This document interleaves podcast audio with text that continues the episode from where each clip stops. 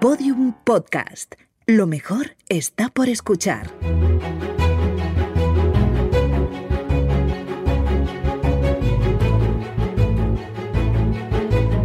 Historia de España para selectividad. Un podcast de Juan Jesús Pleguezuelos.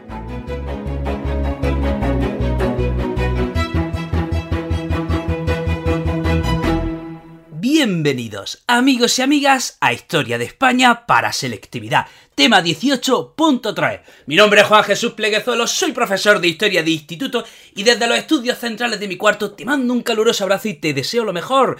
Voy con una misión, voy con un objetivo, la de ayudar a estudiantes de segundo de bachillerato, a que las cosas les sean llevaderas, a que este curso duro sea un poco menos duro, que las cosas les sean un poquito más fáciles y a ser posible que saquen una notaza en selectividad. Y también, también siempre deseo, aspiro, eh, anhelo que que estés disfrutando de esta hermosa epopeya que es nuestra historia. También, antes de empezar con el programa, dos recordatorios muy importantes. Puedes seguir este podcast por la aplicación de Podium, donde tendrás acceso a otro montón de podcasts muy, muy interesantes. Algunos de historias que son geniales, por ejemplo, La Escóbula. También muy importante, muy importante, si eres estudiante y quieres sacar el máximo provecho de tu tiempo de estudio, te recomiendo mi libro Los 10 hábitos del estudiante exitoso. Puedes adquirirlo en la página web www.elprofesorinquieto.com. Bueno, bueno, bueno, bueno, ya, ya, ya, ya, ya. Vamos a hablar de un tema chulísimo, un tema súper interesante. Vamos a hablar de la guerra civil y de la evolución política en ambos bandos y de la situación económica. Madre mía, madre mía, aquí, aquí se entiende perfectamente por qué la guerra civil la ganan unos y la pierden otros. Se entiende perfectamente. Miren, eh, es sencillo, es sencillo de explicar. En el bando republicano, o sea, hubo permanentes enfrentamientos internos. En el bando republicano siempre cundió la división, nunca hubo unidad, lo contrario que en el bando nacional. En el bando nacional, cada vez conforme avanzaba la guerra, iban a una. El poder se iba concentrando y en el bando republicano, pues eso no estaba pasando. Y por eso se entiende perfectamente que uno ganase la guerra y otro la perdiesen. Eh, bueno, eh, bueno, iba diciendo que, en el bando nacional no, en el bando nacional no solo no había división, sino que se va construyendo las bases de un Estado totalitario. Vamos a empezar a hablar de la zona sublevada o también de la, eh, de la zona nacional. Eh, bueno, en el bando sublevado tenemos que decir que al principio no había un proyecto político definido. Se da un golpe de Estado y se dice, bueno, venga, venga, vamos a dar un golpe de Estado y lo que salga. Sobre la marcha improvisamos. Eso hicieron los militares. Primero damos un golpe de Estado y ya cuando la hayamos liado, pues ya sobre la marcha nos vamos organizando. Y un montón de grupos se suman al golpe de Estado, grupos que entre sí poco tenían en común. Pero ahí dicen, bueno, venga, empieza la fiesta, pues vamos. ¿Quiénes estaban en el bando de los sublevados? Los falangistas, los cedistas, los monárquicos, los carlistas, los católicos, los militares. Y, oye, estos grupos pues no tenían tantas cosas en común como uno puede pensar. Sencillamente el odio a la República. ¿eh? Entonces, cuando empieza el golpe de Estado en el bando nacional, ¿eh? todos estos grupos se adhieren al golpe de Estado. Pero, ¿quiénes eran en ese grupo los más importantes? Sin duda alguna, la falange. ¿Y quiénes tenían de verdad el poder? Los militares. Los militares, esos son los que de verdad tienen el poder en el bando nacional.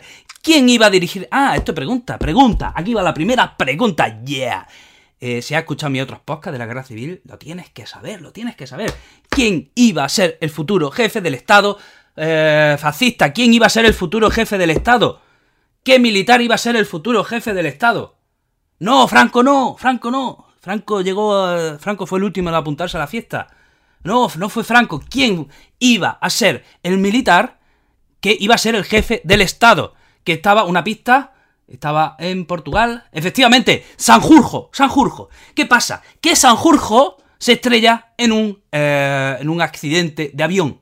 ¿eh? ¿eh? Sanjurjo se estrella en un accidente de avión. Entonces, queda, pues queda vacante. Queda vacante su puesto. Entonces, ¿quién toma el poder? Pues se forma una Junta de Defensa Nacional integrada por militares como pueden ser Franco, Keipo del Llano, y ¿Quién dirigía esa Junta de Defensa? Cabanellas. Esta Junta de Defensa se forma en Burgos el 24 de julio del 36. Vale. Entonces, eh, ¿quién? Eh, esta Junta es una especie de gobierno. Esta junta es quien controla, eh, quien corta el bacalao en el bando nacional. Y lo hace hasta que Franco va tomando todo el poder. ¿Cuándo toma el poder Franco? El 29 de septiembre. El 29 de septiembre, Franco es nombrado generalísimo de las Fuerzas Nacionales de Tierra, Mar y Aire y, y, y jefe de gobierno del Estado español. Es decir, se le nombra, se le da el mando del ejército, pero es que además también se le nombra jefe de gobierno del Estado español. Esta es la clave. Esta es la clave. ¿Vale? Entonces, el 29 de abril del 37, eh, atención, Franco eh, pega un golpe en la mesa y con un decreto unifica todas las fuerzas políticas. Unifica las fuerzas políticas, fuerzas políticas que, que, no tienen mucho en común entre ellas. O sea, estas fuerzas políticas que voy a decir pues eh, eh, ya digo, esto es un huevo y una castaña. O sea, atención, falange española tradicionalista y de las Hons. Eh, ¿Qué partido es esto? ¿Qué es lo que hizo Franco? Unificó Falange Española, las juntas de ofensiva nacional sindicalistas, que bueno, era una especie de sindicato fascista, Falange Española era un partido político fascista, muy bien, y lo junta con un partido que era comunión tradicionalista, que eran carlistas. Entonces, junta a los falangistas y a los carlistas y entre, y entre ellos no tenían nada en común. Los carlistas eran una cosa y los falangistas eran otra. Ambos apoyaron a Franco, pero no tenían ninguna relación. Siempre, siempre se asocia Falange eh, española a, Franco. Pero fue Franco quien terminó con Falange española. Porque unir en el mismo saco, meter en el mismo saco a falangistas y a carlistas, pues, pues, pues, no es una cosa absolutamente contra natura. Bueno, pues en abril del 37 Franco une ambos partidos ¿Eh? Falange Española y Comunión Tradicionalista los unen en uno solo. Y este partido nuevo se llama Falange Española Tradicionalista y de las Hons. Muy bien, pues en enero del 38 se forma el primer gobierno. Y en ese primer gobierno estaban todas las fuerzas sublevadas, todas las fuerzas golpistas. ¿Quién tenía más peso en ese gobierno? el ejército y la iglesia. Y bueno, ¿qué es lo que hace ese, ese primer gobierno? Pues echa abajo todas las medidas de la República. Y legaliza todos los partidos políticos excepto uno, ¿Qué partido no ilegaliza? ¿Qué partido no ilegaliza? No te oigo. Pues el que hemos dicho antes. FET de las Hons. FET de las Hons. Falange española tradicionalista y de las Hons. Echa abajo la reforma agraria que habían empezado también el gobierno republicano. O sea, toda la obra que había hecho el gobierno republicano se viene abajo. Llegamos a marzo del 38 y eh, aprueba una ley que se llama el Fuero del Trabajo. este gobierno, eh, ojo, estamos en plena guerra civil. O sea, todo esto se hace en plena guerra civil. ¿Eh? mientras están dando tiros en la trinchera, ¿eh? el gobierno de Franco ya está tomando medidas, ya está legislando, ya está actuando como un gobierno de facto dentro de su territorio. Ya está concentrando todo el poder y tomando medidas. Entonces, fíjense que incluso en plena guerra civil ya hay una ley que regula las relaciones laborales. ¿Cómo se llama esa ley? El fuero del trabajo. Y si eras culto, si eres inteligente, si has escuchado mis otros podcasts, si quieres sacar un 10, me tendrías que decir, ¿dónde, en qué otra ley se inspira el fuero del trabajo? ¿De qué otro país se copia esta ley? ¿De dónde se coge este concepto? Vamos, no te oigo, no te oigo, no te oigo. Ya, efectivamente, de la Italia fascista de Mussolini. Eh, ¿Qué más, qué más, qué más, qué más? Em, ah, sí. También se aprueba en febrero del 39 la Ley de Responsabilidades Políticas febrero del 39, todavía faltaban unos meses para terminar la guerra, pero ya se está preparando el final. Entonces se aprueba una ley de responsabilidades políticas para empezar una persecución contra aquellos que eh, hubiesen estado contra el bando nacional. Y bueno, ¿qué hay que decir del ámbito económico en el bando nacional? Bueno, pues hay que decir que la cosa no iba del todo mal o no fue tan mal como en el bando republicano. Por ejemplo, los precios se mantenían. Tenían ayuda económica de Alemania e Italia. Llegan a crear una, sede del Banco de España, llegan a formar su propio Banco de España el bando nacional. Se mantiene la moneda, eh, se, se crean impuestos. ¿eh? Todo eso en el ámbito económico. Y ahora, vamos a hablar qué pasaba en la zona republicana. Madre mía. Madre mía, ¿qué, ¿qué, estaba pasando aquí? Ay, ay, ay, ay, ay, ay, que lo que salía en el bando republicano. Pues miren, en el bando republicano, como hemos dicho desde el inicio, cunde la división. Cunde la división. Y sin duda alguna, esta es una de las causas, o probablemente quizás sea la gran causa por la que perdieron la guerra. Fíjense, desde el primer momento en que empieza la guerra, surge un dilema en el bando republicano. Entre la izquierda surge un dilema. ¿Cuál es ese dilema? Dicen, ¿ganamos la guerra o empezamos la revolución? ¿O hacemos las dos cosas a la vez? ¿Cómo? Eh, un momento. Sí, sí, este es el dilema. ¿Ganan la guerra? ¿Se dedican a ganar la guerra o se dedican a hacer la revolución? ¿O a hacer las dos cosas a la vez? ¿Primero uno, primero otra o las dos a la vez? Eh, ¿Cómo? ¿Por qué? ¿Por qué? ¿Por qué querían hacer la revolución? Eh, vamos a ver, estudiantes de segundo de bachillerato esto lo has visto en cuarto de la ESO y si eres de letra en primero de bachillerato también lo has visto. Recordemos, los marxistas y los anarquistas soñaban con una sociedad donde no hubiera clases sociales. Y el requisito para llegar a esa sociedad sin clases sociales era la revolución. ¿eh? Los marxistas creían en la revolución para llegar a esa sociedad donde no hubiera clases sociales. Pero era, era imprescindible hacer una revolución. Recordemos, Recordemos, eh, Rusia, 1917, los obreros asaltan el Palacio de Invierno. Por lo tanto, era muy importante eh, hacer esa revolución. Y ese es el dilema. Ese es el dilema que hay. Si dedicarse a ganar la guerra o a hacer la revolución. Entonces, ¿quiénes quieren hacer, ¿quiénes quieren hacer la revolución? Los anarquistas y los paumistas. ¿Quiénes son los paumistas? Los que eh, pertenecen al POM. El POM era un partido marxista. El POM era un partido marxista revolucionario, un partido que quería la revolución, que ni, que ni ni nada, que quieren la revolución ya y que nos dejemos de gaita, ¿vale? Eso es lo que querían los anarquistas y los paumistas. ¿Qué pasa? Que dentro de la izquierda y dentro del bando republicano había comunistas y socialistas que decían, ¿pero qué habla? ¿Pero qué habláis? Vamos a ganar primero la guerra. ¿Pero dónde vais? Tendremos que ganar la guerra para hacer la revolución.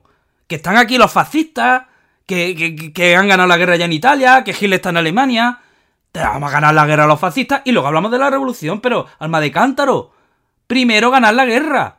Y, eh, eh, esa, y dentro del bando republicano empieza a haber un gran conflicto una gran tensión entre comunistas y socialistas por un lado y anarquistas y comunistas por otro, perdón, y anarquistas y paumistas por otro. ¿Eh? Repito, comunistas y socialistas querían primero ganar la guerra y luego estaban los anarquistas y los paumistas que querían primero hacer la revolución. Entonces, la primera etapa de la guerra en la zona, republicana pasa lo siguiente. Casares Quiroga, que era el presidente de gobierno, dimite. Y viene José Giral. Y madre mía, oh, oh, José Giral. José Giral, la liaste, la liaste. Porque, ¿qué hace? ¿Qué, qué decisión toma? Dar armas al pueblo. Entrega armas al pueblo. No, no, no, no, no lo haga. No entregue armas. ¿Para qué? No entregue armas al pueblo. No, deja, deja que sean los militares, deja que sea eh, el ejército. No, no entregue armas al pueblo. Pues ala. Entrega armas al pueblo y ¿qué pasa? Que la guerra dentro del bando republicano acaba siendo dirigida por los comités de los partidos políticos, por los sindicatos, por los consejos, por... Eh, eh, o sea, son las milicias de esos partidos son, los que, son las que acaban dirigiendo y llevando el control de la guerra, mientras que en el bando nacional había militares, militares entrenados, muchos de ellos en Marruecos, ¿eh? militares que habían vivido, que habían combatido y que habían estado en, ejércitos profesionales. En el bando republicano, ¿quiénes llevaban la guerra? Milicianos, que no tenían formación, que no tenían entrenamiento. O sea, era un combate absolutamente desigual. Entonces, esta es la primera etapa de la guerra. La segunda etapa de la guerra, bueno, en el bando republicano se dan cuenta de que si cada uno va por su cuenta, no van a hacer nada. No van a hacer nada. Entonces, en el bando republicano dicen, venga, unámonos porque esto así no, así no. Entonces, Largo Caballero se forma un gobierno bajo la presidencia de Largo Caballero, y en ese gobierno de Largo Caballero hay republicanos, hay socialistas, hay comunistas, y unos meses después entra en el gobierno alguien que no debe entrar. Entran los anarquistas. ¿Y por qué digo que los anarquistas no deben entrar en el gobierno? ¿Por qué digo que los anarquistas no deben entrar en el gobierno? Pues eh, si lo sabes, si lo sabes, vas muy bien para selectividad. Si no lo sabes, no te preocupes, te lo voy a decir y ya igualmente irás bien preparado para selectividad. Los anarquistas no deben entrar en el gobierno porque los anarquistas no creen en la autoridad, a diferencia de los comunistas. Los anarquistas no creen en, el, en ninguna forma de autoridad. Piensan que cualquier forma de autoridad derivará en la opresión, de manera que ellos no creen en la autoridad y sin embargo van y algunos miembros anarquistas entran en el gobierno de Largo Caballero. Em, entonces, ¿qué pasa? Que Franco se está acercando a Madrid. Franco se está acercando a Madrid y ¿qué es lo que hace el gobierno? Se marcha a Valencia. se marcha a Valencia pensando que Franco iba a tomar ya Madrid. Resulta que Madrid resistió hasta el final de la guerra. ¿Eh? Pero el gobierno no, el gobierno abandona Madrid. Y atención, legaliza o forma lo que es el ejército popular. ¿Qué se quería? Integrar, integrar a las milicias en un ejército regular, en un ejército formal, y a ser posible que hubiera un poquito de orden y concierto. Y llegamos a mayo de 1937, eh, y aquí se ejemplifica muy bien, o sea, el, el carajal, el cajón de grillos que era el bando republicano. Fíjense, que dentro del bando republicano hay una mini guerra civil. En mayo del 37 se dan los sucesos de mayo eh, y es pues una pequeña guerra civil en Barcelona entre quiénes? Entre los anarquistas y los paumistas y los milicianos de izquierdas, pues del PSUC, de la, RC, eh, y, hay una mini guerra civil, hay enfrentamiento armado, o sea, dentro del bando republicano, en Barcelona hay un enfrentamiento armado, o sea, fíjense, están haciendo la guerra contra los falangistas contra los franquistas y, entre ellos van y se dedican a pegarse tiros. ¿Cómo van a ganar una guerra así? O sea, al enemigo, o sea, al enemigo lo tienes enfrente. El enemigo no es el que está combatiendo a tu lado. Bueno, pues eso hacen en el bando republicano en mayo del 37, pegarse tiros dentro del mismo bando. Así que Largo Caballero tiene que dimitir ¿eh? por estos sucesos y entra en el gobierno, forma, eh, como presidente del gobierno llega Juan Negrín en mayo del 37. Une a todos los partidos del Frente Popular y toma una estrategia que es resistencia a ultranza, resistencia a muerte. ¿Por qué? Tenía la esperanza de que este conflicto se alargase, entroncase con la Segunda Guerra Mundial y llegasen de una santa vez alguien a ayudarles, porque a la Segunda República, esto ya lo hemos dicho en otro episodio, se le abandonó de manera vil. Los aliados naturales de la, de, la Segunda República, que hubieran sido Francia y Reino Unido, pues la, la abandonaron, la abandonaron de una manera, vamos, bastante indigna. Entonces, eh, decíamos que este gobierno de Juan Negrín lleva su sede a Barcelona y ya en la última Juan Negrín intenta una negociación con Franco, eh, establece un, un, documento que se llama los 13 puntos, pero Franco se niega a negociar y ya tenemos que en los últimos meses el coronel Casado da un golpe de Estado en Madrid y rinde Madrid. Rinde Madrid eh, a, a, las tropas franquistas. Y ahora, para terminar, ¿cómo fue la economía en el bando en el bando republicano? Pues peor que en el bando nacional. ¿Por qué? Porque primero empezaron a perder las zonas industriales del norte, perdieron las eh, tierras donde había mayor reserva cerealística. O sea, empieza a haber escasez en productos de primera necesidad. Bueno, hasta aquí el programa de hoy. Espero que te haya ayudado, espero que te haya resultado interesante. Te recuerdo que este audio, este podcast lo puedes escuchar desde la aplicación de Podium, que ahí tienes otro montón de podcasts de una calidad, vamos, vamos, vamos, exultante. ¿eh? Así que pásate por, por ese podcast. Y nada más, que te deseo lo mejor de lo mejor y que nos vemos en el próximo episodio. ¡Chao! Todos los episodios y contenidos adicionales en podiumpodcast.com. También puedes escucharnos en nuestros canales de Spotify, iTunes, iBox y Google Podcast y en nuestras aplicaciones disponibles para iOS y Android.